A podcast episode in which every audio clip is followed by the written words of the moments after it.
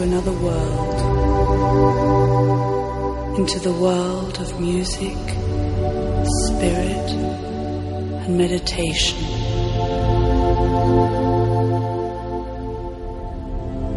Turn off the light. Take a deep breath and relax.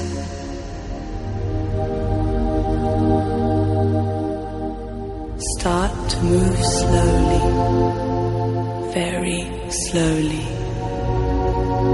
Let the rhythm be your guiding